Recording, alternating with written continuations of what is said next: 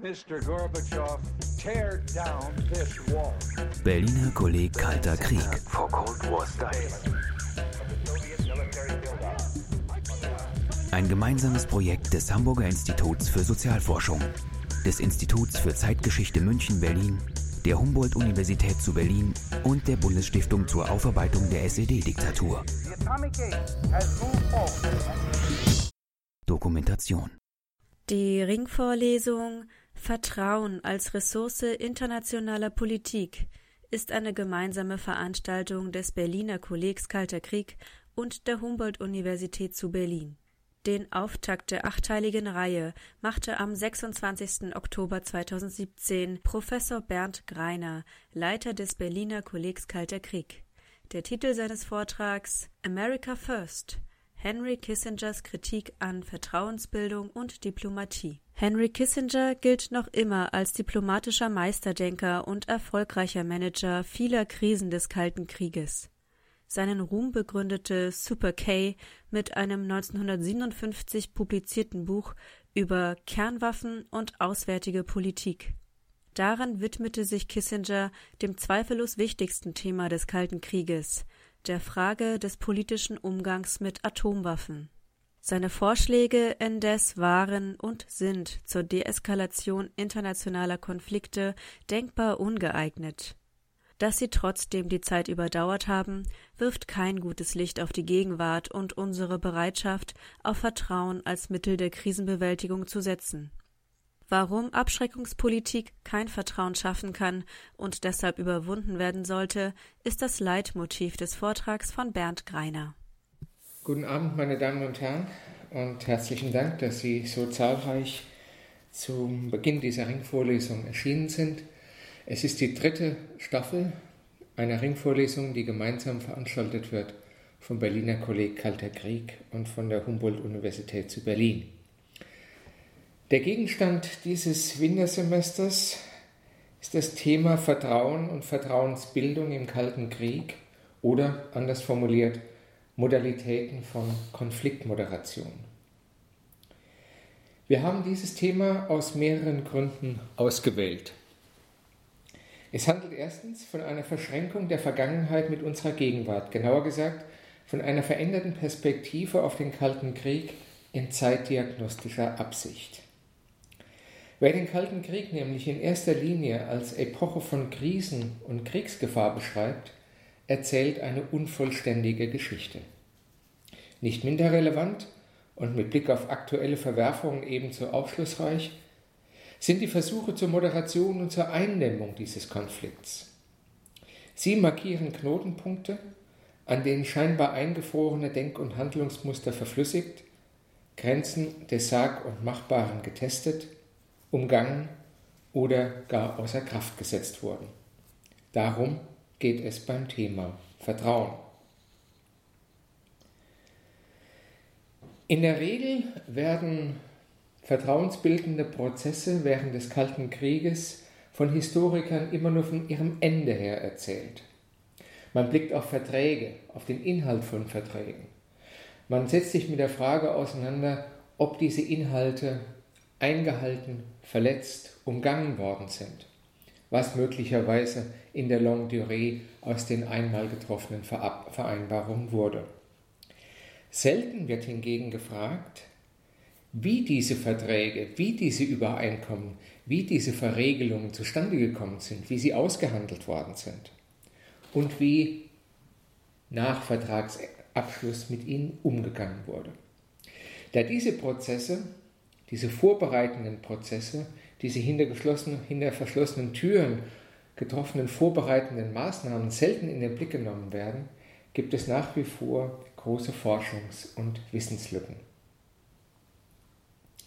Der dritte Grund für die Auswahl dieses Themas hat mit den seit einigen Jahren sich eintrübenden internationalen Beziehungen zu tun und damit mit der Überlegung, dass die Frage nach Vertrauen als Ressource in der internationalen Politik auch für die politische Bildung und die öffentliche Diskussion im Allgemeinen von Interesse sein dürfte.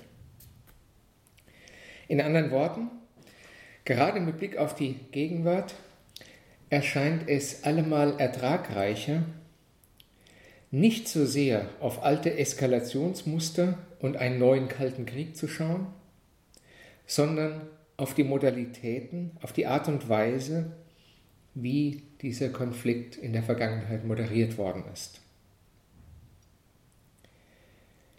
Zumal wir offenbar an einem Punkt angelangt sind, an dem Moderationswissen neu erlernt werden muss, weil viele Techniken und Wissensbestände entweder vergessen wurden oder als untauglich zu den Akten gelegt wurden. Was aber ist Vertrauen? Worüber reden wir eigentlich, wenn von Vertrauen die Rede ist? Einerseits liegt auf der Hand, dass mit Vertrauen etwas Fundamentales gemeint ist, eine Voraussetzung, ohne die soziales und politisches Handeln entweder nicht zustande kommen kann oder instabil und anfällig bleibt. Andererseits haben alle sozialwissenschaftlichen und historischen Annäherungen mit großen Problemen zu kämpfen. Eindeutig ist nur, dass von Eindeutigkeit keine Rede sein kann. Gewiss geht es nicht um etwas Beliebiges, aber Vertrauen ist dennoch eine sehr flüchtige, eine volatile Kategorie. In anderen Worten, wir haben es mit Suchbewegungen zu tun, mit Annäherungen an einen nicht klar eingrenzbaren, sehr vielschichtigen und wandelbaren Gegenstand. Diese Ringvorlesung ist Teil einer derartigen Suchbewegung. Sie greift sie auf und versucht, einige Fragen und Problemzonen genauer in den Blick zu nehmen. Unter anderem werden folgende Fragen eine Rolle spielen. Welche Faktoren definieren Vertrauen? Was gehört zur politischen Grundausstattung von Vertrauen? Wer diese Frage diskutieren will, muss beispielsweise reden über die Rolle von Feindbildern und darüber, wie Feindbilder relativiert und abgebaut werden können. Man muss in diesem Zusammenhang auch reden über die Bedeutung von persönlichen Beziehungen zwischen Staatschefs, über die Rolle von Verlässlichkeit, Zuverlässigkeit und Berechenbarkeit.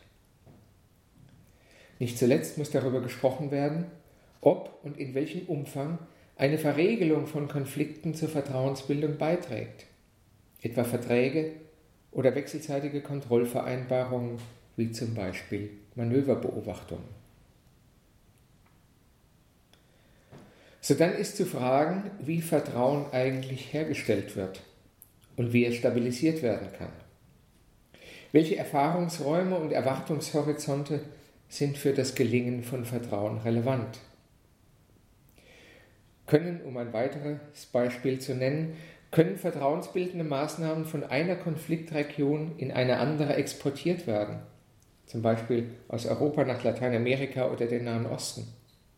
Und unter welchen Bedingungen gelingt ein derartiger Export? Schließlich und endlich kann und muss man zwecks der Schärfung des Blicks auch aus der umgekehrten Perspektive fragen. Welche Umstände und Faktoren belasten oder ruinieren Vertrauen? Warum liefen Versuche zur Vertrauensbildung immer wieder ins Leere? Weshalb stand der Kalte Krieg immer wieder im Weg? Weshalb tat man sich in dieser Zeit mit vertrauensbildenden Maßnahmen so schwer? Die Themen, die Sie ab heute im 14-tägigen Rhythmus bis äh, Mitte Februar äh, sich aneignen können, mit denen Sie sich auseinandersetzen können, kreisen um all diese eben genannten Fragen. Sie werden einen Vortrag hören über die Sollverhandlungen und die Frage, ob atomare Rüstungskontrolle auf Vertrauen basierte. Sie werden einen Vortrag hören über Leonid Brezhnev und die Kunst, Vertrauen zu gewinnen. Sodann einen Vortrag über personelle Personal Diplomacy zwischen Gorbatschow, Reagan und Bush, also über die wechselseitigen Beziehungen zwischen Top-Diplomaten und Staatschefs, die in der Endphase des Kalten Krieges zu einer nachhaltigen Entdramatisierung von Konflikten und letztendlich auch zu einer friedlichen Überwindung des Kalten Krieges beigetragen haben. Sie werden darüber hinaus einen Vortrag hören über Tito und die Politik aktiver friedlicher Koexistenz im Kalten Krieg. Sodann einen Vortrag über eine mit Blick auf Rüstungskontrolle, Abrüstung und grenzüberschreitende vertrauensbildende Maßnahme zentrale Organisation, eine NGO, nämlich PACWASH, ein Zusammenschluss von Wissenschaftlern aus Ost und West, die sich mit der Schlüsselfrage des Kalten Krieges, nämlich der Rüstungskontrolle, der Zähmung des Rüstungswettlaufs, auseinandergesetzt haben. Und wir werden im Rahmen dieser Ringvorlesung eine Neuerung anbieten, nämlich nicht nur Vorträge im klassischen Muster, sondern auch Gespräche zwischen Historikern und Praktikern, in dem Fall Diplomaten.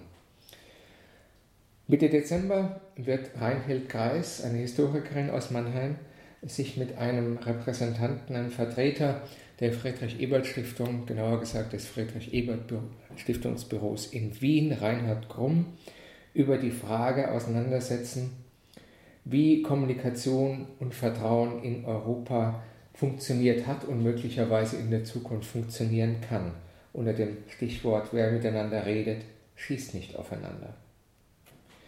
So dann werden Anfang Januar nächsten Jahres der ehemalige Botschafter Wolfgang Ischinger und der OSZE-Botschafter Eberhard Pohl, beides erfahrene Top-Diplomaten, mit einem Historiker aus Berlin, Matthias Peter, über die Frage des institutionellen Vertrauens, institutionalisierten Vertrauens im Rahmen des KSZE-Prozesses diskutieren. Doch zurück zur Fragestellung des heutigen Abends. Welche Umstände und Faktoren belasten und ruinieren Vertrauen? Weshalb liefen Versuche zur Vertrauensbildung immer wieder ins Leere und weshalb stand der Kalte Krieg vertrauensbildenden Maßnahmen immer wieder im Weg? Zur Schärfung des Blicks, zur Schärfung unseres Problembewusstseins was wir überhaupt unter Vertrauen verstehen können und verstehen sollten, wird diese Perspektive quasi ex negativo heute Abend thematisiert.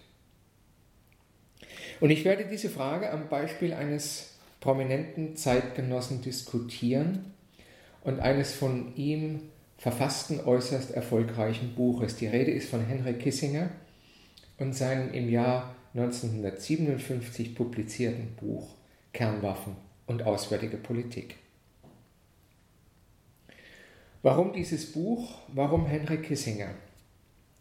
Nun, die naheliegende Antwort wäre, dass in diesem Text die Grundausstattung politischer Entscheidungsprozesse im Kalten Krieg diskutiert wird. Dass Kissinger hier eine Debatte bilanziert, die während der 1950er Jahre innerhalb der außen- und sicherheitspolitischen Elite der USA geführt wurde. Sobald man diesen Text unter unserer Fragestellung liest, fällt auch eine Antwort auf die Frage leichter, weshalb der Kalte Krieg einer Vertrauensbildung immer wieder in die Quere kam. Er kam immer wieder in die Quere, weil Entscheidungseliten durchgängig drei Maximen zum Maßstab ihres Handels machten. Das Spiel mit der Angst, die Manipulation von Risiken und die Instrumentalisierung von Unsicherheit.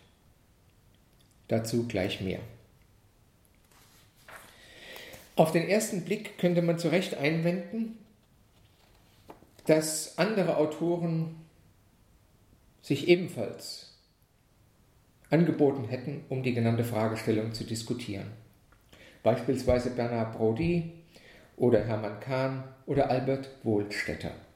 Warum also nicht auf deren Texte rekurrieren und an deren literarischen Hinterlassenschaften die Frage des Vertrauens bilanzieren. Der Einwand ist auf den ersten Blick berechtigt, denn die genannten Brody, Kahn oder Wohlstetter waren allesamt originelle Denker, was man von Henry Kissinger nicht behaupten kann.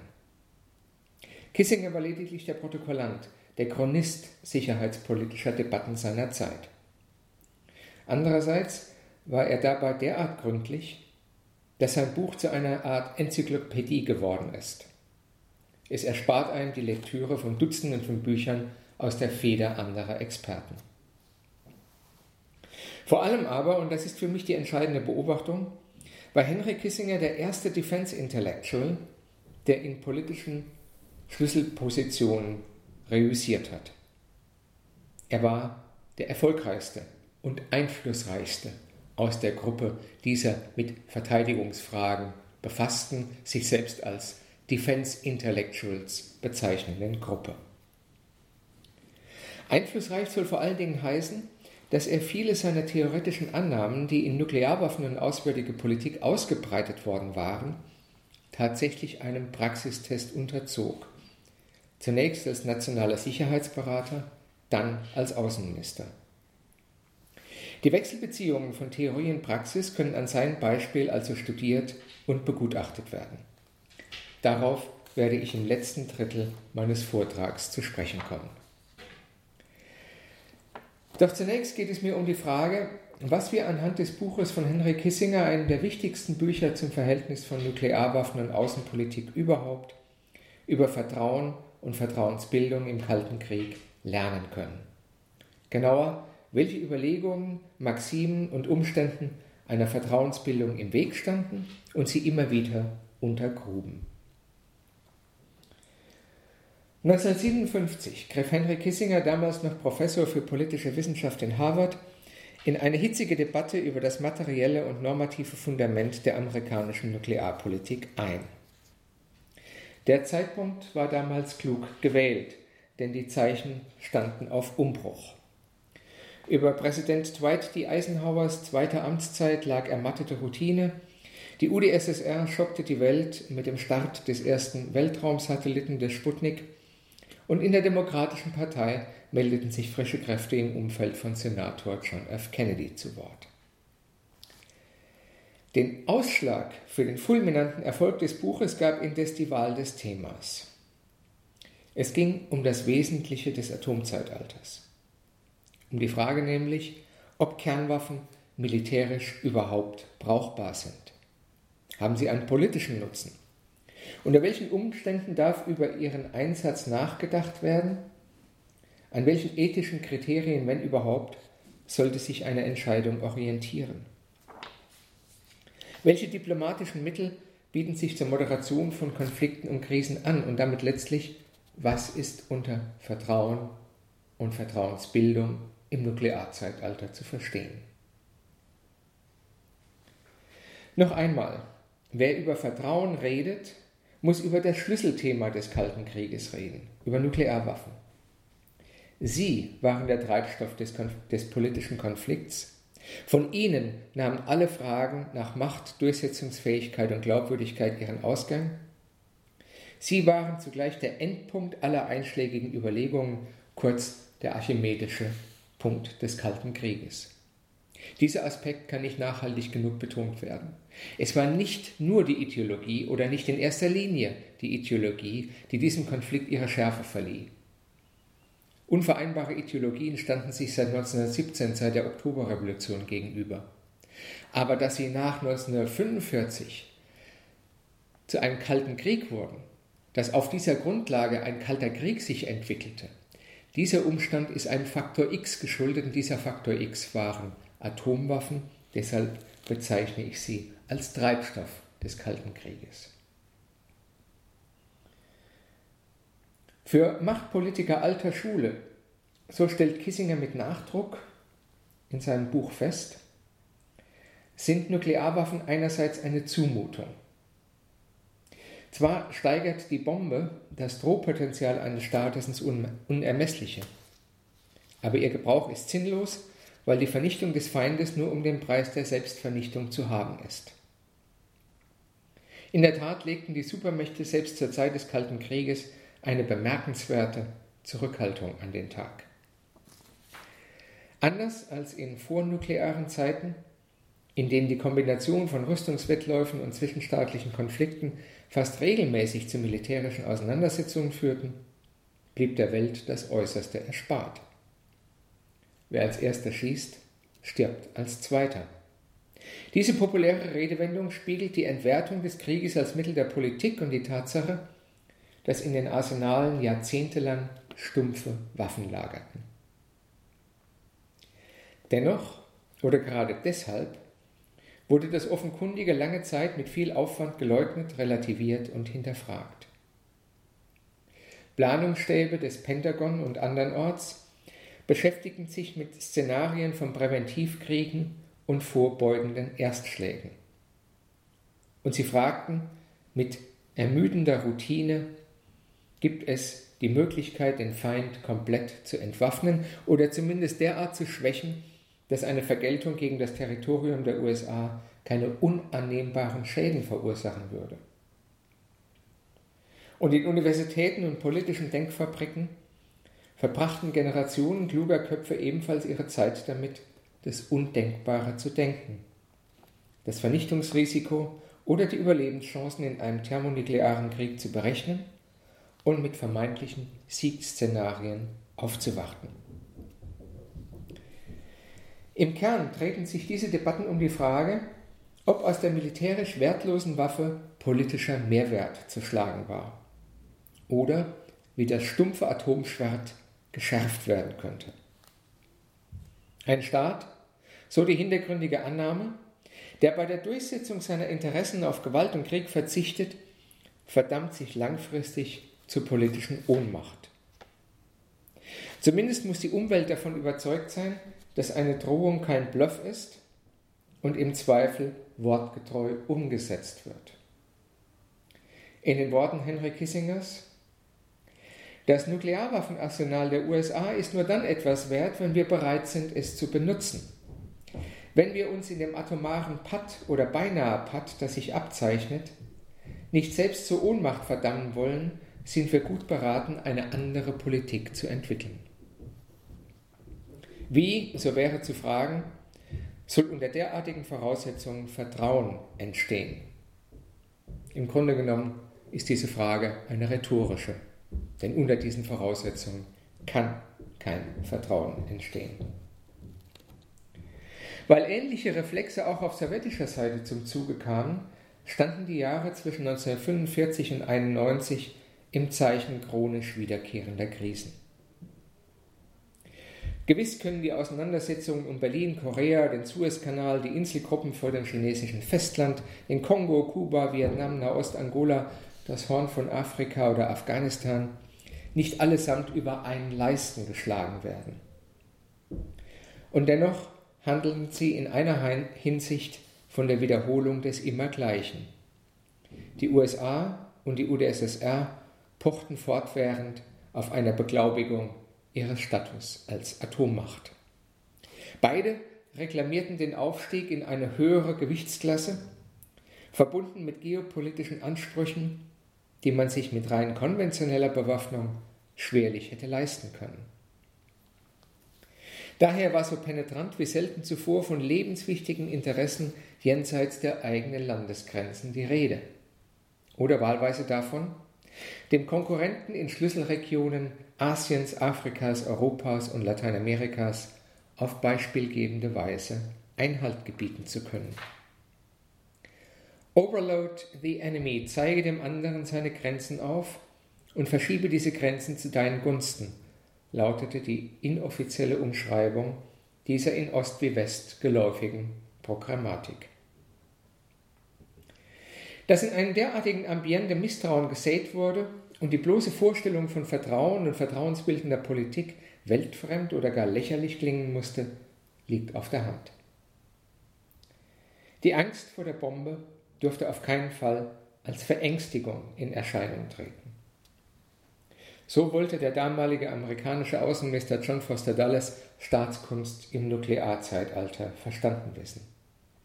Wenn nötig, sich dem Abgrund zu nähern, ohne zum Äußersten entschlossen zu sein, aber die Gegenseite im Ungewissen lassen, wo die Grenze zwischen Bluff und Wabonk verlief. Nikita Khrushchev hätte es ausweislich seiner ausufernden Drohgebärden und des Kokettierens mit atomaren Erstschlägen nicht treffender formulieren können. John F. Kennedy setzte das Spiel auf seine Weise fort, als er im März 1962 in einem Interview laut über die Möglichkeit eines Nuklearkrieges nachdachte. Zitat Kennedy Khrushchev darf sich nicht sicher sein, dass die USA in Fällen, wo ihre lebenswichtigen Interessen bedroht sind, niemals einen Erstschlag führen würden. Unter bestimmten Bedingungen könnten wir gezwungen sein, die Initiative zu ergreifen. Bis weit in die 1980er Jahre hatte das Kalkül mit dem Unkalkulierbaren seinen festen Platz in der Außenpolitik beider Seiten. Mal lotete John F. Kennedy, mal das Politbüro unter Leonid Brezhnev die Möglichkeit eines Angriffs auf chinesische Nuklearanlagen aus. Mal redete Richard Nixon einer Madman-Strategie oder der Politik vorgetäuschter Verrücktheit das Wort. Mal machten sich Publizisten im Umfeld der Administration Reagan Gedanken über Enthauptungsschläge und gewinnbare Atomkriege. Kein Jahrzehnt, in dem derartige Inszenierungen nicht wiederholt zur Aufführung gekommen wären. Mit dem hintergründigen Wirken des beiderseitigen Vernichtungspotenzials war es also nicht getan. Es ging vielmehr um eine neue Zeichensprache der Macht. Wer den Anschein erweckt, dass die Dinge außer Kontrolle geraten könnten, so der Grundgedanke, findet zum Kern des Politischen zurück. Seine Interessen so umfänglich wie möglich durchzusetzen und andere dem eigenen Willen gefügig zu machen. Je mehr man die Gegenseite über Kapazitäten und Absichten rätseln lässt und je diffuser das Szenario für eine nukleare Eskalation ausgemalt wird, desto größer der eigene Aktionsradius. Dafür steht der scheinbar harmlose Begriff Abschreckung. Grauzonen schaffen, einschüchtern und verunsichern wäre die angemessenere Umschreibung. Denn Abschreckung lebt vom Spiel mit Risiken Sie setzt auf eine Manipulation von Unsicherheit und die Ausbeutung von Ängsten. Henry Kissinger aber wollte mehr und er ging tatsächlich noch einen Schritt weiter. Statt einer bloßen Neuauflage abstrakter, aber politisch im Grunde nichtssagender Generalformeln über Selbstabschreckung, Glaubwürdigkeit und Psychostrategie wollte er konkrete Eckpunkte für die zukünftige Außen- und Sicherheitspolitik zu Papier bringen. Tatsächlich verfasste er einen Leitfaden über den Wert von Misstrauen in der internationalen Politik und eine Handreichung mit einer denkbar einfachen Maxime. Wer Misstrauen sät und Misstrauen zu seinen eigenen Gunsten auszubeuten weiß, erwirtschaftet sich politische Vorteile und beherrscht am Ende das Geschehen. Die Unterhändler des Vertrauens, Diplomaten also, saßen in der Gedankenwelt des jungen Henry Kissinger konsequenterweise am Katzentisch. Wenn überhaupt, waren sie als Wasserträger vorgesehen.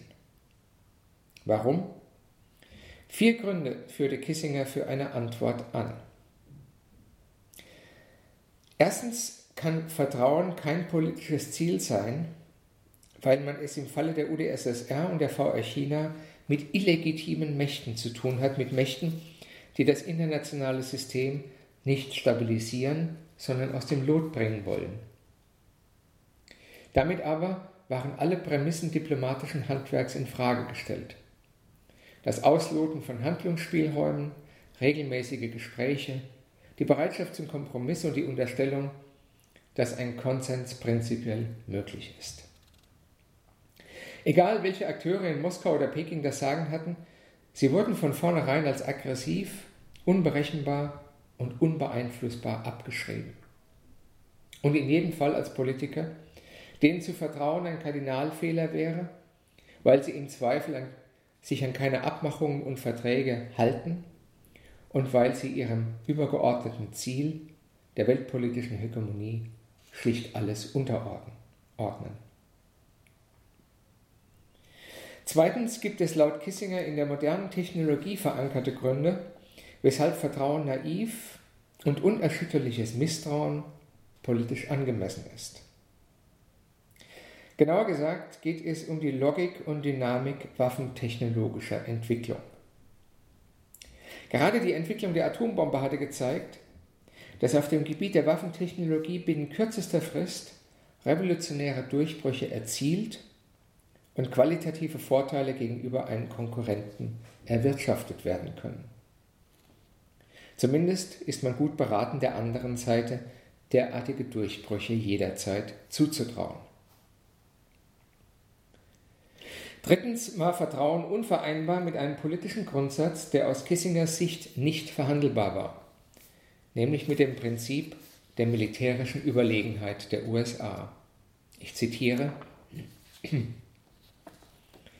die Seite, die sich in einem totalen Krieg in der Verteidigung befindet, benötigt eine weiter fortgeschrittenere Raketentechnik und gesichertere Anlagen als der Aggressor. Diejenige Seite, die sich in der Verteidigung befindet, kann sich nicht damit begnügen, sich auf dem gleichen Stand mit dem Feind zu halten. Zitat Ende. Dass Rüstungswettlauf und vertrauensbildende Maßnahmen sich gegenseitig ausschließen, sei an dieser Stelle noch einmal betont. Eine weitere Begründung erübrigt sich. Viertens kommen laut Kissinger vertrauensbildende Maßnahmen aus ideologischen Gründen nicht in Frage. Denn eine Politik des Vertrauens würde, ausgehend von der Unterstellung, dass man es mit einem vertrauenswürdigen Gegenüber zu tun hat, mit einem Ansprechpartner, der sich an Absprachen hält und verlässlich ist, würden also solche vertrauensbildenden Maßnahmen das öffentliche Bewusstsein für die Art und den Umfang der kommunistischen Bedrohung betäuben und zu einer ideologischen Selbstlähmung im Kampf um eigene Interessen und Werte führen. Exakt das gleiche Argument, das er hier nur am Rande erwähnt, führte die CDU-CSU in den frühen 70er Jahren gegen die Ostpolitik von Willy Brandt ins Feld. Fazit: Misstrauen in das gegnerische System verband sich mit einem nicht minder ausgeprägten Misstrauen gegenüber den Repräsentanten dieses Systems zu einem nicht verhandelbaren Dogma.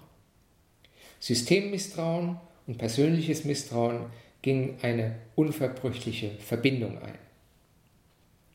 Ein solches Denken in Kategorien des Worst Case, in Kategorien des schlimmsten möglichen Falls also, war gegenüber Vorstellungen von Vertrauen oder Empathie prinzipiell immun. Diplomatische Bemühungen um Vertrauensbildung galten nicht allein als Zeitverschwendung, aus Kissingers Perspektive trugen sie nicht zur Lösung, sondern zur Vervielfältigung von Problemen bei. Davon ausgehend wandte sich Kissinger der seines Erachtens entscheidenden Frage zu. Ich zitiere ist es möglich, sich eine Anwendung von Gewalt vorzustellen, die weniger katastrophal ist als ein thermonuklearer Krieg? Wenn die Kosten eines totalen Krieges zu hoch sind, wie muss dann die Lehre und Fähigkeit des abgestuften Gebrauchs der Gewalt aussehen, um unser Ziel mit geringeren Opfern zu erreichen? Zitat Ende. Wie nicht anders zu erwarten, setzte die Antwort ein weiteres und das vermutlich stärkste Ausrufezeichen hinter die Absage an eine vertrauensbasierte Politik und hinter eine zur staatsbürgerlichen Weisheit aufgewertete Politik des Misstrauens. Und diese Antwort lautete in einem Satz, begrenzte Atomkriege zu führen ist militärisch machbar und politisch unverzichtbar ist es, jederzeit damit drohen zu können. Das war die Botschaft von Henry Kissingers Buch. Darauf sind alle seine Argumente zugeschnitten. Im Kern ging es um die Popularisierung eines Gedankens aus der Werkstatt sogenannter Defense Intellectuals. Ich zitiere, Diejenige Seite, die eher willens ist, einen totalen Krieg zu riskieren oder die, oder die den Gegner von ihrer stärkeren Bereitwilligkeit überzeugen kann, dieses Risiko zu übernehmen, befindet sich in der stärkeren Lage. Zitat Ende. Und so weiter und so fort in schier endloser Variation und im Modus des ewigen Ausrufezeichens. Wer den kleinen Atomkrieg aus dem Weg geht, so das Mantra, stellt den Aggressoren einen Blankoscheck zur dosierten Expansion aus und begeht Selbstmord aus Furcht vor dem Tod. Nochmals Kissinger im Originalton, Wir müssen imstande sein, den Gegner in eine Lage zu bringen, aus der es sich nur durch den totalen Krieg herausziehen kann, während wir ihn gleichzeitig durch die Überlegenheit unserer Vergeltungsfähigkeit davon abhalten, diesen Schritt zu tun. Die unausgesprochene Implikation war nicht zu überhören. Wer die Mittel und Bereitschaft zum begrenzten Atomkrieg mitbringt, ist nicht mehr nur zur Reaktion verdammt. Er kann und sollte es sich leisten, in die Offensive zu gehen und Krisen im Zweifelsfall zu provozieren. Der Königsweg zur Schärfung stumpfer Waffen und zur Quadratur des Kreises schien gefunden. Und hier noch einmal die rhetorische Frage, wie soll in einem derartigen Kontext Vertrauen wachsen? Aus heutiger Perspektive muss die Argumentation abstrus erscheinen, vorsichtig formuliert. Und man kann zu Recht einwenden, dass Kissinger mit dem Buch Kernwaffen und Auswärtige Politik ein Werk von bemerkenswerter intellektueller Schlichtheit vorgelegt hat, ein Text, dessen militärstrategischen Überlegungen verworren und weltfremd sind, um das Mindeste zu sagen. Aber die Kritik nur darauf zu richten hieße, das Wesentliche zu übersehen. Im Kern ging es um etwas anderes, nämlich um eine politische Botschaft an Moskau. Diese Botschaft lautete, wir trauen euch nicht über den Weg und ihr tut gut daran, uns nicht zu vertrauen. Zu keinem Zeitpunkt und in keiner Frage, denn im Zweifel könnt ihr davon ausgehen, dass wir zu allem fähig sind und willens sind. Auch zu Maßnahmen, die auf den ersten Blick abstrus, weltfremd oder schlicht verrückt erscheinen. So gesehen kann und sollte Kissingers Buch als Magna Carta des Misstrauens gelesen werden. Je nachdem, welcher Lesart die Rezensenten zuneigten, fielen ihre Kriterien mal vernichtend, mal über die Maßen lobend aus. Die militärisch Fachkundigen reagierten schlicht entsetzt. Einige warfen Kissinger vor, fehlende intellektuelle Substanz und argumentative Schludrigkeit mit Bordgeklingel zu übertönen. Andere sprachen von strategischem Dilettantentum, einem auf Militärtechnik fixierten Machbarkeitswahn oder schlicht von Realitätsverweigerung. Doch am Ende standen die Kritiker blamiert da. Kernwaffen und auswärtige Politik, publiziert im Jahr 1957, avancierte im Handumdrehen zu einem nationalen Bestseller, geadelt von Prominenten unterschiedlicher Couleur, die auf frischen Wind und neue Gesichter in der sicherheitspolitischen Debatte setzten. Keiner der gegen Kissinger erhobenen Vorwürfe wirkte abträglich, im Gegenteil. John F. Kennedy zitierte ihn wiederholt in öffentlichen Reden. Der damalige Vizepräsident Richard Nixon ließ sich mit einem Exemplar von Nuklearwaffen und auswärtiger Politik fotografieren. Und für Robert McNamara, dem späteren Verteidigungsminister John F. Kennedys, war es das erste und einzige Buch über Nuklearstrategie, das er vor seiner Ernennung gelesen hatte. Eben weil er die Klaviatur des Misstrauens wie kaum ein zweiter beherrschte und alle politischen Ideen darauf ausrichtete, standen Henry Kissingers Karrierechancen außerordentlich gut. Gerade bei der Dramatisierung von Bedrohungen und der Forderung nach sofortiger Abhil Abhilfe wollte er sich von niemandem übertreffen lassen. Wer ihm zuhörte, musste am Überleben unserer Zivilisation zweifeln und vor den akuten Gefährdungen der Zukunft erschauern. Wohin er auch blickte, die Fratze des Ruins grinste höhnisch zurück.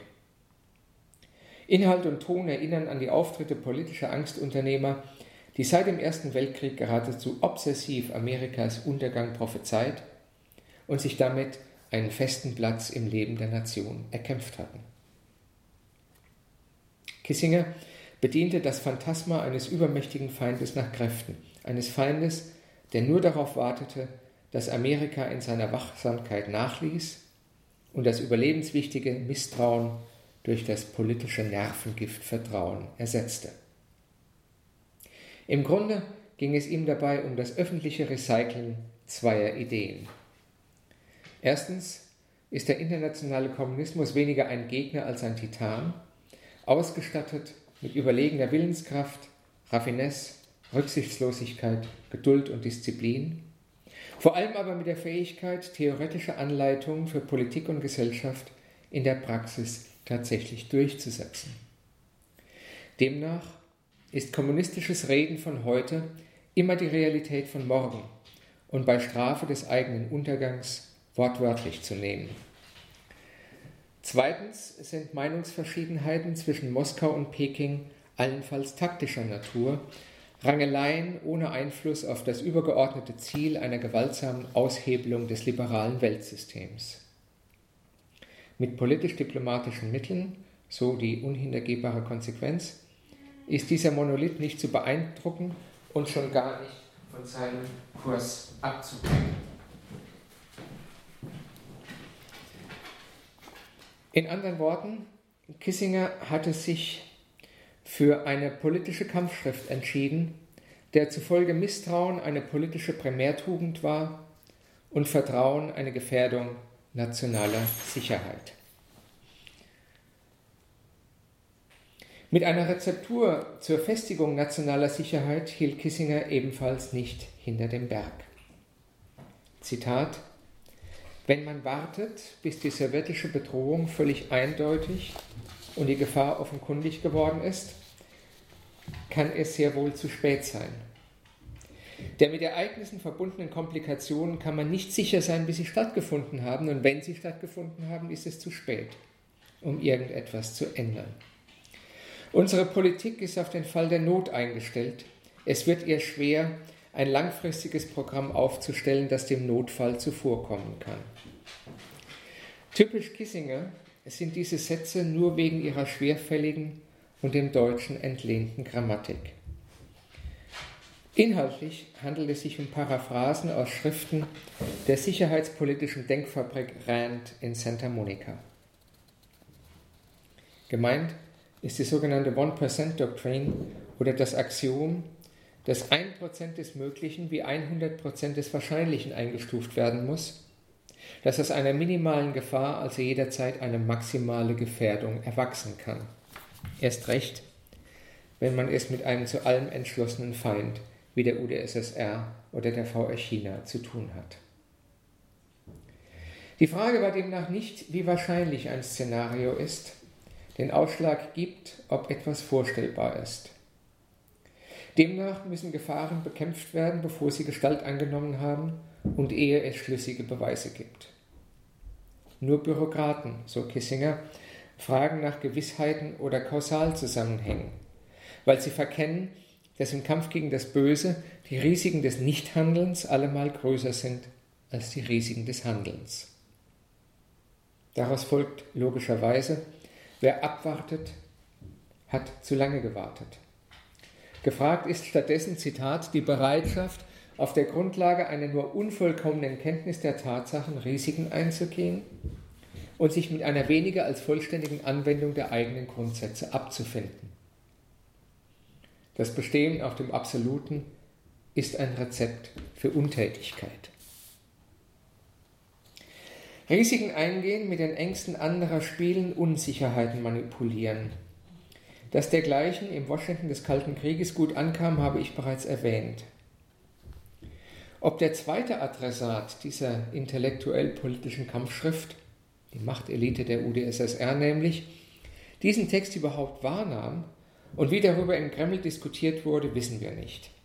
Es sei denn, wir nehmen die politische Praxis Moskaus zum Maßstab.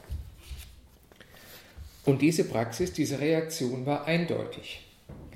Die UdSSR ging ihrerseits in die Offensive, wollte dem Westen und vorweg den USA durch vielfältige Provokationen die Grenzen ihrer Macht aufzeigen und sich als Macht inszenieren, die mit einer Politik des Misstrauens und der Angst nicht zu bändigen war. Auch in diesem Zusammenhang sind die Berlin-Krisen von 1958 bis 1961 oder die Kuba-Krise des Jahres 1962 zu sehen. Gewiss spielten bei diesen Konfrontationen noch eine Vielzahl anderer Faktoren eine Rolle.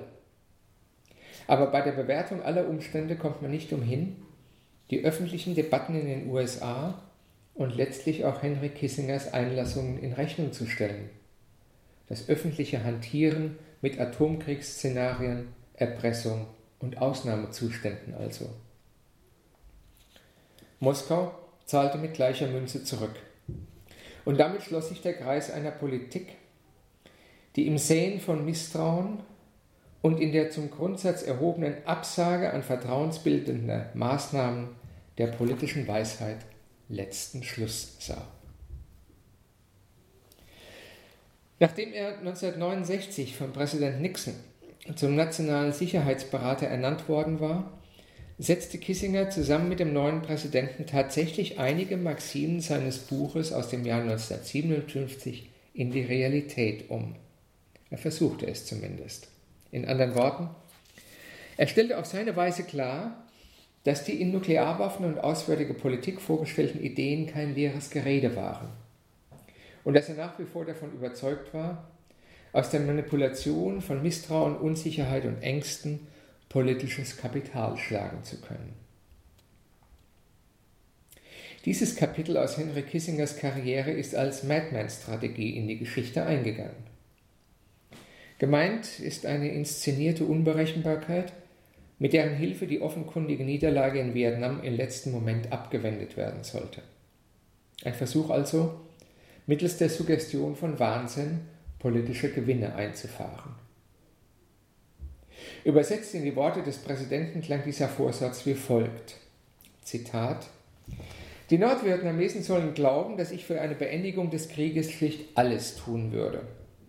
Wir spielen ihnen einfach die Information zu, dass dieser Nixon vom Kommunismus besessen ist, dass man ihn nicht bändigen kann, wenn er wütend wird, und dass er obendrein auch noch den Finger auf dem Atomknopf hat. Ho Chi Minh höchstpersönlich wird innerhalb von zwei Tagen in Paris sein und um Frieden betteln. In Nixon hatte Kissinger einen Geistesverwandten gefunden. Für beide galt ein Staat, der aus Angst vor atomarer Selbstvernichtung darauf verzichtet, bei der Verfolgung seiner Interessen Drohkulissen aufzubauen, verdammt sich langfristig zur politischen Ohnmacht. Handlungsfähig bleibt er nur, wenn Dritte sich zu keiner Zeit seiner Zurückhaltung und Rationalität sicher sein können. Wer hingegen im Ruf steht, im Zweifel jedes Augenmaß zu verlieren und exzessive Risiken einzugehen, wird ernst genommen. Überzeugt, binnen Jahresfrist Hanoi zum Nachgeben zwingen zu können, bereitete Nixon eine Demonstration der Madman-Theorie in der Praxis vor. Ich werde, so Nixon, falls nötig, den Norden mit einer größeren Zerstörung überziehen als je zuvor. Diese Drohung ließ er via Moskau an Hanoi weiterleiten. Und in der Tat wurde der Luftkrieg massiv ausgeweitet. Und zugleich ordnete Nixon eine der größten Geheimoperationen an, die es je in der amerikanischen Militärgeschichte gegeben hat. Den Joint Chiefs of Staff A Readiness Alert oder Nuclear Alert.